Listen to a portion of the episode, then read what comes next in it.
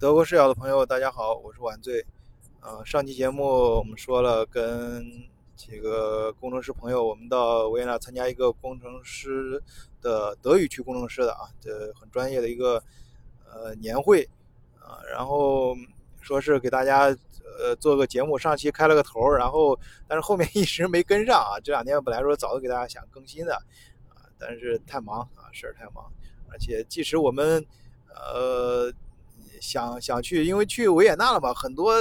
一些景点什么的，甚至想跟大家直播了啥的，结果都没都来不及。你看这个紧到什么程度啊？但是还好啊，昨天我们呃这个非常紧迫的啊，是吧？陈陈姐，非常非常非常紧紧的抽出一个小时的时间啊，正好有一下午有一个小时的时间，然后从美美泉宫那儿过啊，因为这个呃警员以前来过维也纳，所以他知道这个地方，所以。呃，路比较熟啊，带路党。然后带路党说两句。然后就正好开过去啊，给介绍了一下，然后有幸又参观了一次。啊，对，我们就是在最最后快关门的时候啊，它五点关门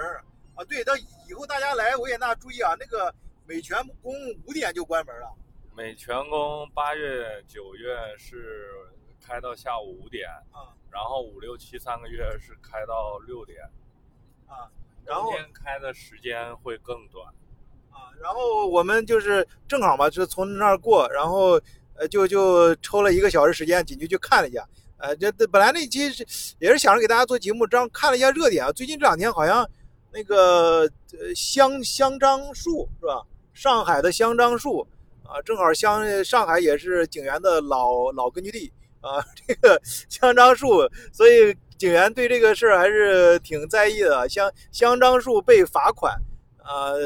那个这这个大家我看热议的各个方从各个角度，呃，热议这个事儿非常多。正好我们去美泉宫啊，我们也深有感触，那儿对这个文物的保护，啊，整个这个它它其实是一个系统，它不是说保护某一样东西，就是。就是我们觉得香樟树这个事儿啊，之所以引起大家热议，就是因为它是一个系统的事儿。这系统的事，就是说就可以从各个层面去讲，所以才有这种争论嘛，是吧？你站在不同的角度去看这个事儿，那可能就不一样。大家可能觉得，尤其是人家觉得那树是人家自己的树，然后你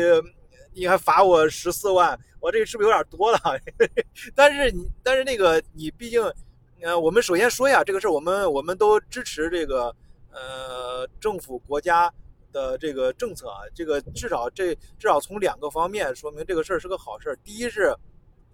它呃说明咱们国家这个各方面的法律越来越细了啊，慢慢有这个意识了。什么叫有这个意识呢？就证明以前没这个意识，以前觉得就是我从我们朴素的这种呃价值观来说，那就觉得那那谁管人家自己的东西管你什么事儿啊？呃，但是你你这个树你栽到自己家园园院子里没问题，你放到。公共场合，那就要符合公共的这个法律框架，啊，就就就是所以说，呃，呃，这就说明这个相应的法律法规啊，呃，更更细了，更更现代化一些。然后第二个呢，呃，就是关于呃这个树里面提到这个树为什么这么贵啊？那有同学说，呃，那呃是你们就这违反交通呃违反公共的一些呃秩序，那罚款我们也理解，但是你十四万是不是有点太多了啊？这正好，我们今天我们去那个，我今不是今天啊，是昨天，昨天下午我们去这个美泉宫的时候，啊，里面最最贵的一个厅，啊，那个是红木是吧？叫叫红木红木紫檀，它叫玫瑰红玫瑰木啊，玫瑰木。我查了一下，那个玫瑰木就实际上就是咱们中国说那个紫檀，就就是那个紫檀，那个是印度的一个特产，印印度的，所以它里面。它里面是原来是一个印度的一个画，一个很大的画，把它剪碎了，然后配镶啊镶在，呃把打碎了镶在不同的碎片，重新排列组合镶在这个那个红呃玫瑰木里面，呃然后那整个一个那个包间房间就是用玫瑰呃木去去去。买的，大家如果去美泉宫的时候，你注意啊，你你如果是买十八块钱的那个门票，是看不到这个这个走不到这个房间的，你必须买二十二的，二二十二块多吧，我记得是。二十二。啊，二十二是，然后才能看到，就是你你第十二第十二十五个房间之后，呃，到到才我记不清第几个了，啊，到最后有有一个房间才能看到这个房间，而他跟你说这个房间是最贵的一个房房间。二十二是看四十个房间，嗯，十八欧是看二十六个房间。啊，就是呃，对这个，所以他这个人家这个我们去了之后就感觉很震撼啊。虽然这个景元以前去过一次啊，但是这这次去了之后，我们依然感觉到呃很很近很震撼。一个是就是人家整个这个呃对这个美泉宫的保护啊，反正我个人感觉是欧洲所有去过那些宫殿，它整个安排保留保保保存的最好的。而且我们还很很巧，正好是它有一个厅正在修复，就看人家贴那个金箔啊，几个人，这三个小姑娘在那贴那金箔，贴的很认真啊。然后怎么修复的，然后这呃整个呃人家这个安排就很让你感觉到就是很舒服，哎，就包括那个助听啊、设备啊，整个安全很舒服。然后怎么能够让你呃很好的了了解，里面也非常贴心的有汉语，说明咱们中国确实游客。越来越多，嗯，里边它有那个解说的那个耳机，然后当中有汉语选项，进一个房间，然后选择这个房间号，它就会出来汉语的解说，讲这个房间的历史和故事和特色，嗯，这各方面还是不错的，呃，就是很舒服啊。你你不声音大一点，请这个声音太小了，呃，那个，呃。所以，所以我们觉得，就人家这个制度是非常有保障，呃，然后意识也非常到位，啊，尤其是还发生一个小插曲，哎，这就是说我就是想引入为什么说上海这个事儿跟我们今天，跟我们昨天刚刚发生这个事儿，有有一点，我觉得想聊的一个点啊，前面呢基本上好多一些我们说这个支持，呃，这个法律越来越健全。啊，然后支持对这个古这个呃环境的保护，这这其他微信号也说，但是我们看到有一个点呢，就是你这个你在经历这个逐渐完善的过程中，尤其是跟个人的行为呃行为习惯，还有一些朴素的意识相冲突的时候，你有没有一些补救措施？哎，这个是很重要的，呃，他们。呃，香江树这个上海这个事儿，他们就提到了，其实大家觉得十四万多，但实际上人家已经是最低的罚款标准了。按说应该是五到十倍，好像是吧？人家是只是按五倍给你罚款。就是昨天和昨天我们出来什么事儿了？昨天就是大家不是去那个呃去这个地方的时，去这个参参观美泉宫的时候，进去之后不能随身带包。呃，当然也不能拍照。我当时举着手机，我还准备正给大家开直播呢。我说在群里面准备好了，给大家 都拍直播。结果然后上面就明文贴的，写的不准录像，严禁录像和严禁拍照。哎，我当时，哎，当时我当时有个什么感觉？就在那那一瞬间，你知道吗，景我就觉得，哎，我就特别想的时候，我就拆，我就把包就手手手机就揣起来了。我突然有一种莫名其妙的自豪感。我啥字啊？我觉得中国人素质提高了。我作为中国人，我就是说我很自觉的遵循。当时也没有，其实人家也没有说有工作人员说当在那儿揪着你啊什么。但是我很自觉的，我就不去拍照了，就是遵循人家当地的规矩，呃，就不去录像，不去拍照了。呃，这个这个这个意识，我觉得哎，自己感觉自己这个素质提高了。这个然后然后这个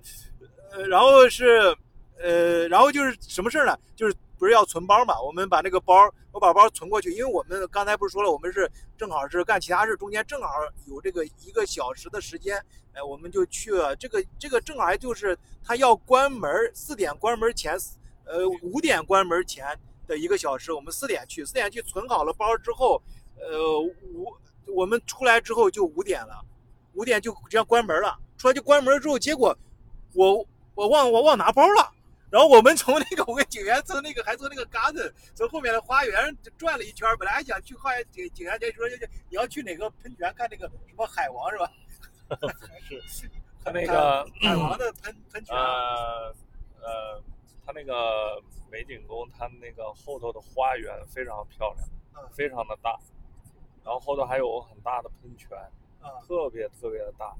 然后它里面树种的也非常有。特色还有花，维护的也非常的好，非常的漂亮，所以当时晚队就忘了取包了，就上后花园。我对我们想去花园，景景园就让我们要去花园时候看，景园还量了一下，说这个玩意儿一百米还是八百米，说我们多多多快的速度能爬上去。然后突然突然想起我包呢，我操！我小玉之后拍照拍照，突然想起包没了，然后赶快赶快就跑过去要包，结果。结果要包的时候，我突然想起来包在那儿存着，但是呢，我们回去的时候大门已经关了。哎，这个时候就我刚才说的，我跟我个人的习惯，因为大家其实很很正常啊。你出去玩的时候，然后包存这儿了，他那个安排的出口又不是跟入口其实还有一定距离，并不在入口那儿，所以很容易忘忘记这个包。那我个人的习惯就忘了这个包，包了之后，而且你又关门关的早，你五点就关门了，那怎么办？我靠，我这个你给我你我这个想一个是。一个我们当时做好预案了，就是想着如果不行了，我们那个我们那个就这个包先存这儿，我们明天再过来拿。呃，然后我们开车先回回那个呃 hotel，然后或者把事儿办了。哎，结果但是我的那个车钥匙在包里面，然后这样的话我们就得自己打打打的，或者是出租车，或者是那个坐地铁什么的回回回回去去下一个地方。然后，但是我们还想，如果那我们就算我们。最差的这一步，但有些人假如说是看完这个东西，晚上就要赶飞机走了，人家怎么办？人家那个包，那人家包怎么取？而且人家那个包里面如果是张呃飞机啊，当然现在飞机票都是电子版的，当然人家护照什么证证件在那里面怎么办？所以说这个时候就是个人的行为习惯和朴素的思维跟你这个制度，因为人家那个五点下班五点关门，这是一个人家的制度啊，人家制度没没啥问题啊，你这个公共。呃，就就母子用正常的这种，呃呃，schloss 也好，这种呃这种那个博物馆也好，就是关门有有开门时间，有关门时间嘛，这很正常，这是这是一个制度嘛。但是你这个制度和我个人的行为习惯，我们这游客行为习惯发生冲突了，这个时候怎么就要有预案，哎，就要有这个就要考虑到这种解决方案方式。我我开始，然后什么院，我就去找人嘛。开始我就没没就都下班了，都说外国人他们不是下班找不着人了吗？都回家了。然后我们也找不着人，就去那个那个当那里面卖咖啡的啊，卖卖卖卖这个小小商店啊，那小商店了。那个小帅哥还还不错啊，那个那个 service 挺好的啊。那小帅哥带我们去那个呃，说指着我们去那个门岗。哎，我突然想起来，对，看大门的总得有，呃，看大门的是二十四小时都要在的。你这个这个这个考虑到安全问题嘛，就去找看大门的。然后看大门的给我们指说另外一个 museum，就是另外那个 Kingdom museum。呃，这也是给咱们朋友们提供一个小呃小知识点啊，也是我的小经验，就是你们要是遇到同样问题的时候，关大门之后。在那个美泉宫旁边那个侧侧面有个小门那个 Kingdom Museum 就是那个儿童，呃，Museum 那个门是是也关也是关了，但是那个门可以摁门铃，是有人打，有人有人应答的，有工作人员的，哎，就去在他的指点下，我就去找了那个门，按了一下，按了门一进去，哎，确实知道是咋回事了，因为他们。他们里面那些解说员呀、工作人员呀，下班打卡的时候都在那儿打卡。哎，那儿坐了一堆人，领导给他们讲话，呃，总结今天的工作啊啊，大家相互说一说话。然后，然后我就去了，去了之后一看，我那那不是我我一个人，那那地上有一堆包，有四五个四五个包都在这儿。然后他拿了我的那个取包那牌儿啊凭证，然后去把我的包给我了，然后我就顺利的拿到包了，也算是呃那个虚惊一场吧。啊，最后总算拿到包，然后最重要是那个我们的车钥匙在包里面，然后去买付了停车卡话，然后最后时候回回回家了啊。就是说今天就就就是这么个事儿吧，就是所以就是针针对于上海这个事儿呢，呃，我们就最后简单总结一下啊，大家别嫌啰嗦，就是呃我们呃维也纳之行呢，我们当然后面还会做啊，就是就是，但是今天就针对于上海这个热点事儿，哎，我们去维也纳这个事情，就发现当公共的制度。啊，跟个人的呃，特别是朴素的一些想法和习惯发生冲突的时候，哎，希望双方要有一个考虑到对方的，尤其是呃，在制定制定这个呃规则方有一个预案，能够一个双方接接受能解决问题的呃中间地带啊，呃，这样朴素的理解吧，中间地带，让大家知道什么意思啊？就是就是能够让双方接受，能够解决这个事儿就行了。呃，我相信。通过上海这个呃呃这个罚款这个事件，大家以后这方面的意识也会越来越强，这方面的制度也会越来越完善啊，都有这样一个过程。啊，好，这关于维也纳呢，呃，我们后面再接着跟大家再聊啊。但是简单说一句吧，就是我们到维也纳的感觉是什么？大家都说维也纳，你从地理上看是整个欧洲的一个地理上的一个中心。我们前面也专门讲过啊，哈布斯堡王朝啊，它就哈布斯堡皇室啊，这个后面也会继续讲。呃，哈布斯堡今天到了维也纳的维也纳，感觉它却真的是各种文化相互交接的地方，但是它跟其他几个大都市不同，尤其是柏林。柏林大家我也经常说，柏林是一个多文化，你到那儿就能感觉到多文化的氛围特别的浓。但是它这个不同点是在于，我感觉，我个人感觉，这个纯属我个人感觉，呃，就是它这个多文化是感觉不是多文化的融合，是多文化的冲突，就感觉相互之间比较硬。就是你能感觉到那个楼就是老的特别老，掉墙皮，就在那儿杵着。啊，就感觉，但是你能感觉它可能几百年前它是很先进的。然后就在我们家，我们住的旅店在我们住那层在六楼啊，它有很多高楼啊，这就怀维也纳那几个呃高楼。然后是呃，它对面能看见对面那个楼呢，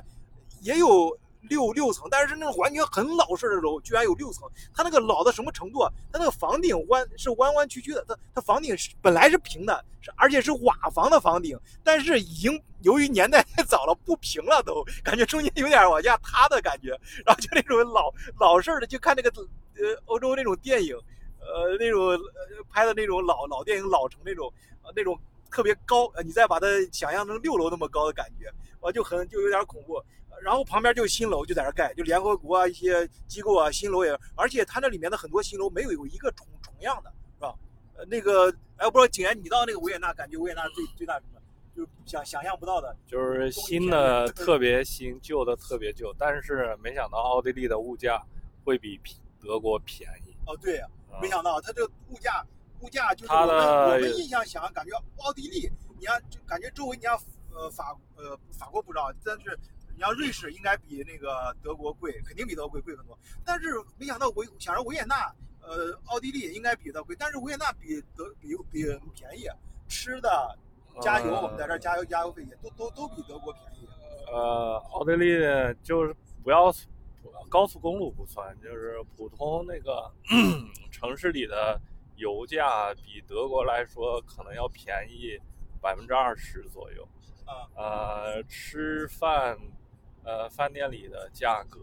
还有各种超市里的价格，整体来说比德国便宜百分之十到二十左右。我们就说具体啊，我们我们来的时候加油是在，呃，德国加的油是一块六，一块五毛六六一五七，而找便宜的时候，而平平常一块六了现在。而那个走到高速的时候，警员说他注意了一下，高速上变成两块一了，就是就是九十五号油啊，就汽油那个汽油九十五号油，就大家最常用的这种。然后到那个奥地利这儿，我们刚加了油，这次刚加了油是一块二毛九，啊，当然都是含税的啊，含税的油，啊，可能是因为它这个高速收收费吧，这原因是这样的，就是就是反正当然，但是吃的啊，饭店什么的也便宜，就包括在维也纳啊里面就是比较高档的地方，它也是很便宜。呃，不是相对来说，就同样档次的，跟中跟德国比要便宜很多，呃，然后其他的呃方面我们以后再聊吧，再慢慢聊啊。另外还有一点我不知道该提，就是呃黑人也也少哈，比德国黑相对来说黑人，嗯，维也纳的黑人和维也纳的黑人跟啊好像阿拉伯人就是伊斯兰啊比德国要少一些。另外一个在维也纳就是市里头各个景点。都是贩卖音乐会那个门票的，都有定点的，就像国内呃那个健健身房，呃对健身房，大哥需要健身房，需要健身房，不需要健身这边这边都是都是大哥需要音乐会嘛，看音乐会啊，各种各样都有什么金色大厅了。不，维也纳不光有金色大厅，金色大厅其实是一个不大的音乐厅，维也纳还有很多别的剧院啊，还有音乐大厅，他们每天都会。呃，举办各种音乐会，啊，甚至露天音乐会啊，到处都有人卖这个门票，然后让大家去听音乐会，这也是这边的一个一个文化产业啊，这这个挺有意思啊。那中国好多大城市都走了，大哥你需要健身吗？我应该不需要，不，你需要。这边是大哥你需要听音乐会吗？呃，我我我音乐还可以，我不需要。你需要，你需要补充一下你的音乐素养。然后啊，行，那个跟大家就聊这么，哎不，这不呃有刚才提到那个呃，就是觉得黑人和巴拉伯人少，这个这个我没有任何倾向啊，我们只是说这种现象，这种我们观察到的啊，没有没有任何这个这这点必须在这节目里面把这个正正确的信息给大家传传达到啊。呃，好，呃，这期节目就暂时聊到这儿啊，祝大家呃愉快啊，好，好，再见。